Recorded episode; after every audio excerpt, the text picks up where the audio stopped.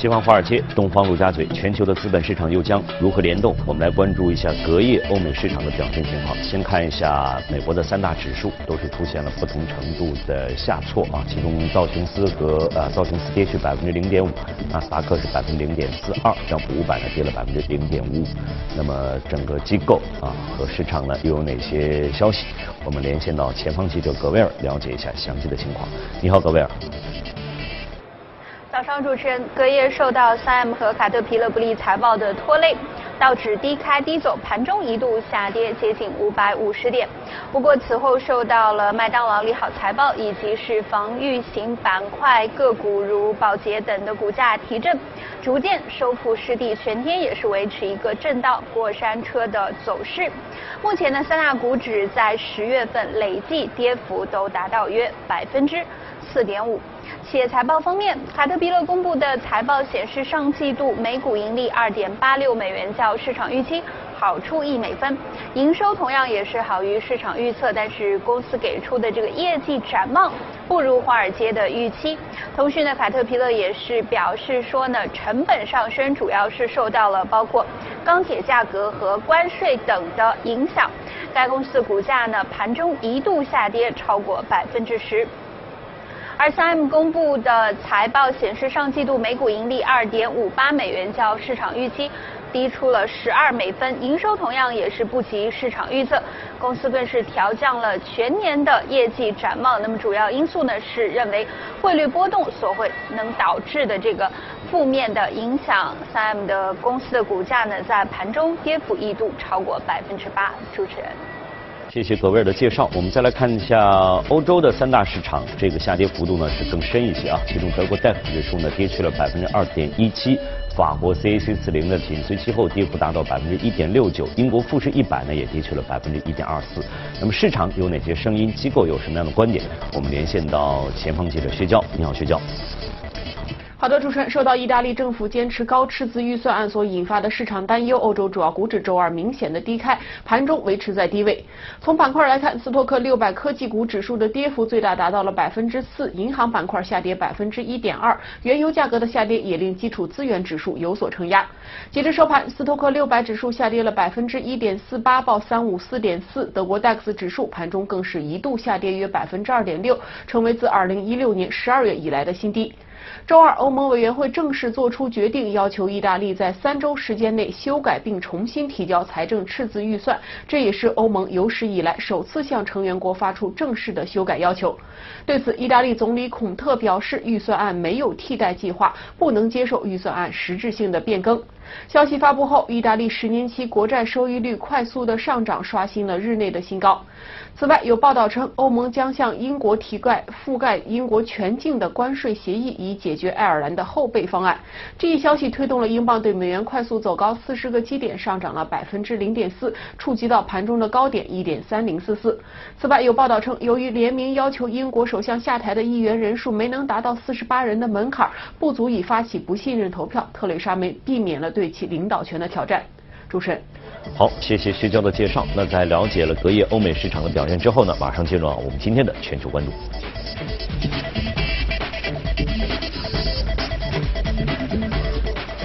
好，今天呢，我们将和简佳一起来。进行我们今天的节目啊，就是刚才我在想，我们今天要说这个话题，就是说我们在整个的面对一个不确定市场的时候，就怕一些突发的一些意外的事件，我们所说的所谓的黑天鹅。但是在这个多事之秋，还是不断的有一些事件出来搅局，像上周我们提到的这个沙特记者被杀的这样一个一个事件，现在刚才我们消息也报了，这个事件实际上还在持续的发酵。那么虽然是一个政治事件，但实际上对经济。会产生一些意想不到的一些影响在里面。嗯对，其实我们上周的节目啊，我们记得当时就重点跟大家去提示和分析过这样的一个沙特籍的记者啊，就是啊呃，在这个呃土耳其伊斯坦布尔的这个领馆啊，对，被杀的这样的一个事件或者被害的这样的一个事件。我们说，当时就是说这样的一个事件可能对于全球的震惊市场会有一个非常大的一个影响啊，它并不是一个很小的一个事件啊。那么。确实，我们看到目前是这样的一个情况。啊，因为我们之前就说了，这个因为特朗普虽然他很任性啊，他怼过很多的国家啊，比如说他的盟友啊，像这个加拿大、墨西哥啊啊，包括啊德国啊，甚至包括加拿呃中国和俄罗斯，他都怼过啊，包括他的像安倍啊、特蕾莎梅啊，他也没有少怼过啊。但是有一个国家他非常的喜欢，那就是沙特啊，而且他出访，他这个上任之后出访的第一个国家就是沙特，而且一举拿到了一千一百亿美元的这样的一个巨大的这个军事的订单啊，是他非常重要的这样的一个。政绩啊，但是我们说，由于这个事件有可能会导致美国和沙特的这样的一个良好的关系，有可能会走到一个尽头啊，包括和特朗普的这样的一个关系啊。那么最新的情况，我们看到昨天啊，土耳其总统埃尔多安也是发表了最新的这个电视的一个讲话啊，我们看到确实也是公布了更多的一些细节啊，包括已经明确这个啊卡舒吉是在这个。呃，这个领事馆里边啊被害的啊，而且呢，沙特的国王在电话里边已经承认啊，说是这个他是被这个被啊杀害的啊，或者是被这个暗杀的啊，那么是这样的一个情况啊。那么另外的话呢，其实我们说这个啊，而且呃这个沙特目前已经抓了十八个人啊，那么这十八个人呢和土耳其所公布的一个名单是非常的一个吻合的啊，这个这个种种迹象都表明啊，确实是这个事情基本上已经坐实了啊，但是。那沙特是一直是希望把这样的一个问题是推到，就是就是这十八个人干的啊，和其他的和我们的高层没有关系啊。但是呢，这个国际舆论啊，包括土耳其肯定也是不承认这一点啊。所以说我们看到整个的一个昨天这个事件出来之后，整个的一个国际油价啊就应声下跌啊，最高跌了一个百分之四点几啊。那包括这个呃沙特的这个股市啊。之前是出现上涨的啊，这个消息出来之后立马转跌啊，最多最高是跌了百分之一点八左右啊，所以说这个是一个短期的这样的一个情况的一个影响。其实可能在很多的或者在事件刚刚发生的时候，还大家还没有完完全全就反应过来的时候，大家都认为是一个普通的一个政治事件。对。但是没想到它不单单是一个简单的政治事件，比如像像欧洲的这英法德呢，都是提出谴责，希望沙特能把最终的真相公布出来。嗯嗯。那但是要回到这个经济呃环境当中呢，又是一个。对经济产生了比较大的影响，像你刚才提到的，对，那么这个可能确实这个面波及的比较广一些，比如说从刚才你提到的，像这个特朗普也好，对，他不想失去沙特他这个盟友，而且马上他要对伊朗开始石油制裁了，对。还希望沙特能够撑撑一把，对。这个中间的这个中间的错综复杂的关系，应该说是有点盘根错节这样的感觉。盘根错节，对。那我们先看，其实这次事件，首先对于沙特自身来说啊，它就是一个非常啊呃这个相当相当被动的，相当被动啊，因为它一下子就陷入到全球的整个的一个舆论的这样的一个困局当中啊，包括特别是它的这个啊呃这个王储。啊对王储啊这个啊穆罕默德本萨勒曼啊，那么穆罕默德本萨勒曼他其实上台也就。不到这个一年半的一个时间啊，我们知道去年六月份啊，沙特是有一个比较大的这样的一个政治的一个动荡啊，当时是一下子把这个原来的这个王储给废了啊，就是那个现在国王的这个亲侄子啊，穆罕默德本呃。呃，那个纳伊啊，萨伊德啊，那么把他给废了啊，那么换了现在的这样的一个王储啊，那么这个王储上来之后啊，确实动作非常的大啊，能力确实也非常的强啊，包括我们看到他推出了很多的这个经济的一个措施啊，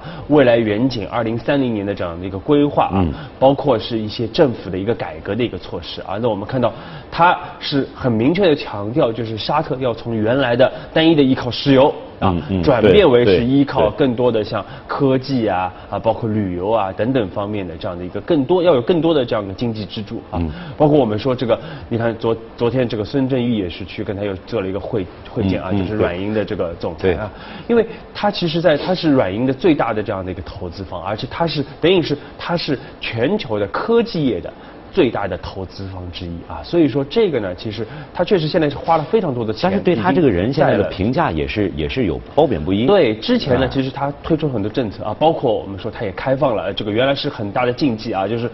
沙特的女性原来是不能开车的啊，现在是能开车。进电影院还有电影院的对，进进电影院啊。那其其实他所原来所做的一些很多东西呢，其实西方是一致的是给予了这个夸赞的啊。这个啊，但是呢，这次事件啊，包括之前呢，我们说啊，也有一些这个囚禁的一些事件对高层的啊，使得他整个的一个确实它的一个阴暗面，也是目前是暴露在这个全球。就它有点强权的这样一个一个味道在这里。对，而且是其实对于西方来说，它是一个比较大的一个，就是可能是一个人权的问题啊。所以说，其实我们看到目前对他的这个舆论的压力是非常的大的啊，对他的整个政治的生涯也是蒙藏蒙上了很大的一层阴影啊，甚至不排除说他有可能因为这次他可能成为这次事件的这样一个最后的一个牺牲者啊，一个牺牲者啊。所以是非常有可能的。呃，应该说这个对于他这个人，比如大家也提到，他确实是在整个的这样一个大的环境当中，想做出的这样一个改革方面呢，是得到了一些赞同。但是就是说他的一些强权啊，或者他的一些这个比较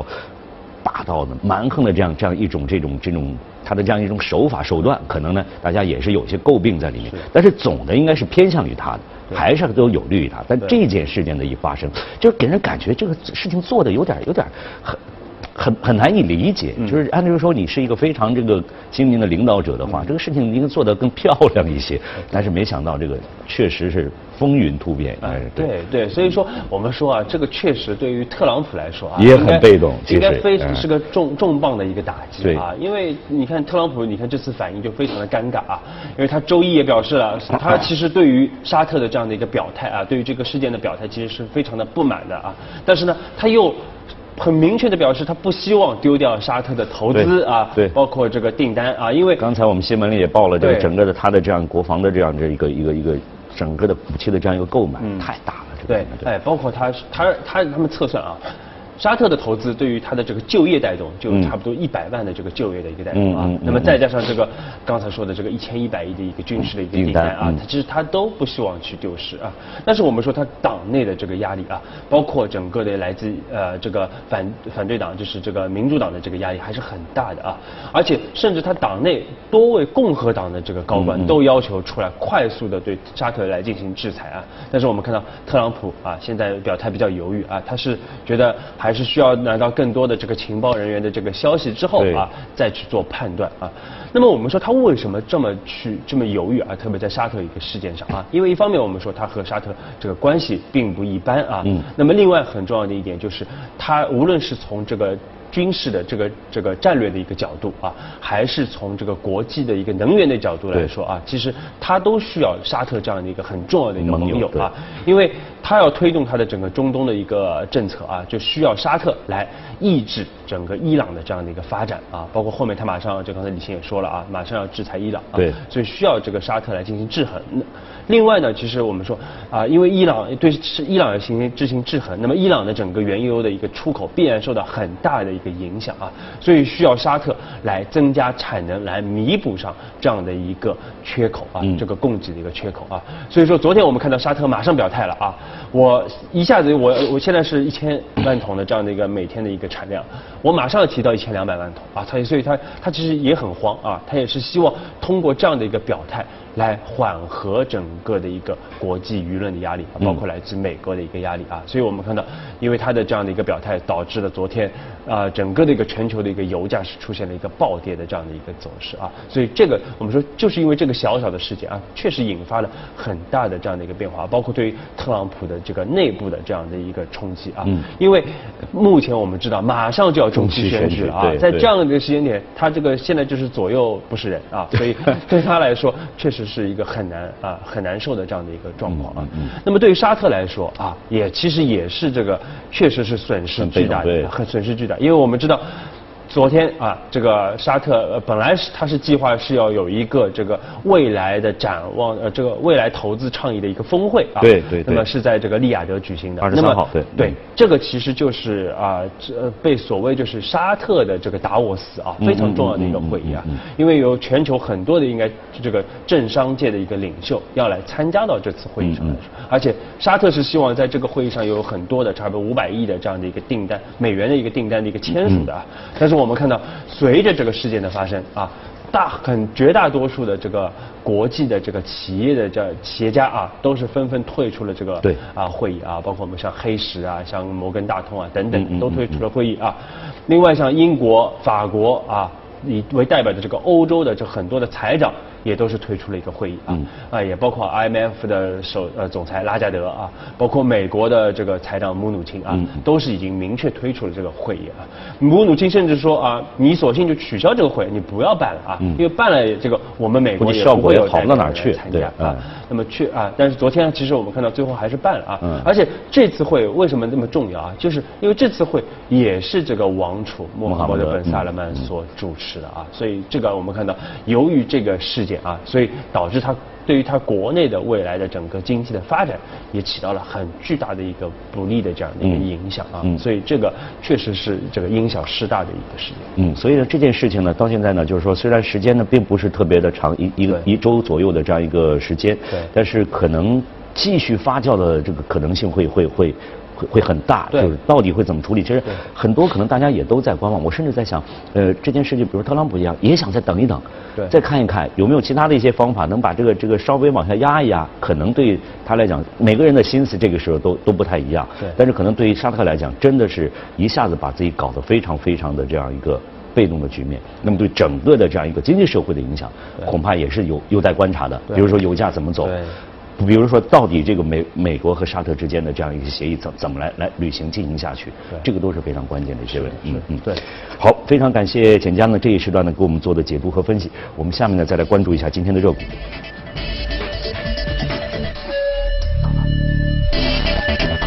好，我们今天将要给大家介绍的是沃尔格林联合博资，是一个医药板块的股票啊，这个名字是比较比较长的，它它是。是有其他的多家的这样一个一个组合在里面吗？感觉是这样的。对，沃尔格林联合博兹啊，就是我们在我记得一四一五年的时候啊，当时我们在节目里边也提到过这家公司啊。它这个其实它成立于一九零一年啊，历史非常悠久的这个公司啊。那么它目前是这个在全球十个国家有一点一万个药房啊，三十七万名的这个雇员，是全球最大的整个的一个医药零售的一个零售啊。对，其实它是两家公司组成的啊。嗯，这个是在一四年进行合并的，一个呢就是沃尔格林啊，是美国最大的这样的一个啊药零售药房的这样的一个企业啊，另外就是欧洲最大的这个医药批发的这个流通的企业，呃就是联合博资啊。哦。那么它的主要的业务呢，主要是分三块啊，一块就是这个美国的一个零售药房的业务啊，就是沃尔格林啊。其实我们去美国经常会遍地都会看到沃尔格林啊这样的一个啊门店。那么另外呢就是这个联合博资，联合博资其实我们是。Boots 啊，就是在这个欧洲啊，在亚洲的很多的一个地方啊，其实都能看到啊。那么还有一块就是这个药品的一个批发的一个业务啊。那我们看到，其实它最近其实股价涨得不错啊，这个呃有一个明显的这样的一个上涨。一方面和它的整个的一个不错的这个财报有一定的关系啊。那么另外呢，其实我们说也和它啊对未来的这样的一个转型的这个计划是有很大的一个关系的。因为我们说这个呃沃尔格林联合博资啊，虽然他一直说自己是一个药呃医药保健类的企业啊啊，就是为客户提供啊比较低的一个成本的一个医药保健的一体化的一个服务啊，但是其实我们看到目前它总的收入百分之七十还是来自于这个药房的这样的一个零售的一个收入啊，大部分还是零售的收入啊。啊，但是我们看到它的竞主要竞争对手啊，我们节目里面一直说的这个 CVS 啊，CVS 最近我们看到有很大的一个动作啊，已经开始收购一家美国的个保险公司啊。那么在收购完呃，应该四季度就会这个确认啊。那么保险公司收购完之后啊，它会为这个呃消费者会提供一体化的整个的一个医药保健的一个服务啊。所以我们看到最近这个联合博资有很大的一个动作啊，在纷纷的联系很多的包括保险啊。包括一些诊断类的这样的一些企业啊，来加入到其中啊，也就是说，未来你进入这个沃尔格林的这个啊药店啊，可能不仅仅只是去简单的去买药啊，或者买其他的一些商品啊，你可能会有一些更多的这个医药服务类的这样的一些体验啊，诊断类的一个体验。嗯嗯。所以未来它的整个的一个门店的格局会发生比较大的一个变化。比如说你刚才提到的 CYS，它它呢，我我去购买这个一家保险公司，我可能会拿到保险公司很多的客户的这样一个一个资料在这里面。对。尤其是购买了一些健康险的这个人，他的身上会有会有什么问题，是吧？那我给他提供这样的服务。那么，但是你说呃沃尔格林的话，他直接再往诊断这靠的话，实际上是是来抢医医院的这样一个饭碗啊，是有这样的一个感觉，还是？对，还是只是一个？对，因为它是这样的，就是这个沃尔格林啊，其实和国内的所谓的药房不太一样啊。嗯嗯。其实它可能啊，因为它有一大块，如果大家去过的话，就知道它有一块是其实还是卖一些传统的一个，包括食品啊啊啊，包括其他的，就是它有点类似超市的这个业务啊。但是它还有一块区域是专门卖这个啊，甚至卖处方药啊啊都有啊。那么啊这一块的这个针对这个药品的这个区域呢，它可以有更多的来提供一些更多的一些啊简单的一些诊断类的一些服务。嗯嗯这个其实因为美国很多都是私人医生啊，他他是分级诊疗制嗯吧啊嗯并不是说所有的大病都需要去医医院院去看的啊，他可能一些初级的一些诊断放在这边看啊，而且另外的话，因为它其实。自身就有很大的这样一个庞大的一个客户的一个系统啊，所以可有可以有一个啊联合的这样的一个效应啊嗯，这个一个协同的效应出现啊。但是我们知道，无论是沃尔格林还联合脖子，还是说 CBS，目前都面临到很大的一个冲击，就是来自于线线上的这样的一个冲击啊。对特别是我们看到之前啊，亚马逊已经宣布要收购 Pureback 啊这样一件线上的这样的一个药店的一个企业啊。那么一旦收购成功之后，我们说后面这个亚马逊如果一旦进入到这个处方药的线上零售的话，对这些线下门店应该会形成比较强大的一个冲击啊。所以说他们也被迫来进行一些转型啊去做一些线上没有办法做到的一些呃这个业务啊。所以这个我们看到这是啊助推它最近股价上涨的一个原因啊。嗯嗯那么另外我们说回到国内啊，其实医药板块应该是我们一直持续看好的这样的一个板块啊。嗯啊，这个整个上半年大家也看到了，我们持续推荐啊，然后整个板块的一个涨幅也是远远跑赢整个的大盘的啊。那么最近是出现了一定的一个回调啊，但是回调完之后，可能是因为一些包括长生生物啊等等一些啊个别的一些事件啊所导致的这样的一些啊这个情况啊。但是呢，我们说在这样回调之后啊，我们可以。简单的去比较啊，现在的情况其实和二零一一年整个板块的一个情况有很多的一个类似点啊。比比如说因为嗯二零一一年也是一样啊，因为二零一零年我们记得当年医药股也有一波非常大的一个嗯行情啊。那么其实这次也是一样啊，也是经历过一波比较大的一个牛市之之后出现了一个回调啊。那么同时呢，我们看到同样当时也有一定的这个政策方面的这样的一个干扰和打压啊，所以最近我们看到也是同样的一个情况出现啊。而且从这个估值的角度上来说呢，其实目前我们来测算，现在医药板块的一个估值和当年二零一一年调整下来的估值其实是差不多的，嗯所以说已经慢慢的调整出了一个性价比了啊。那么虽然说并不是说可能满满地都是黄金，或者说这个并不是板块里所有的你都可以去去对，包括并不是说都都是有机会，而且现在的情况和以前确实整个大环境也不太一样啊，这个包括行业的增速可能也没有